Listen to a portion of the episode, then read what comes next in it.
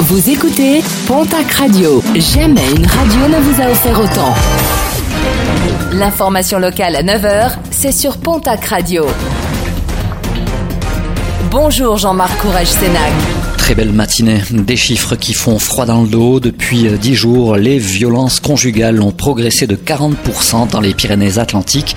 Chiffres donnés par la préfecture à l'occasion d'une rencontre avec les associations de lutte contre les violences faites aux femmes, IRAPO. Le confinement accentue les violences au sein des foyers et de rappeler euh, le numéro mis en place pour aider les victimes, le 3919.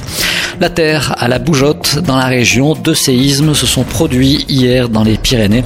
Le premier séisme et dont l'épicentre se trouvait à Bagnères de Bigorre était d'une magnitude 2,1 sur l'échelle ouverte de Richter. Le second, plus faible de 1,2, a été ressenti à Arudy.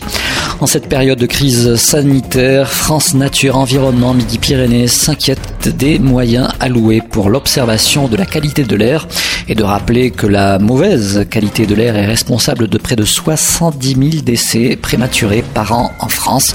L'association demande à ce que les budgets d'Atmo Occitanie soient revus à la hausse et passent à minima et dans l'immédiat de 75 centimes d'euros à 1 euro par habitant. Un rappel, malgré le confinement, vous pouvez toujours donner votre sang et les besoins restent toujours importants dans la région.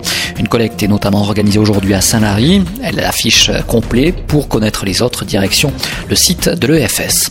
En sport, basket effectif au complet pour le TGB. Le club Tarbé a officialisé hier l'arrivée de son dernier renfort pour la saison prochaine. L'intérieur suédoise Regan Megaraiti. Âgée de 23 ans, l'internationale suédoise rejoindra le Kelladour à la rentrée. Elle évoluait la saison dernière à Villeneuve d'Ascq. Et puis en rugby, Conrad Smith prolonge pour au moins deux saisons supplémentaires à la section paloise.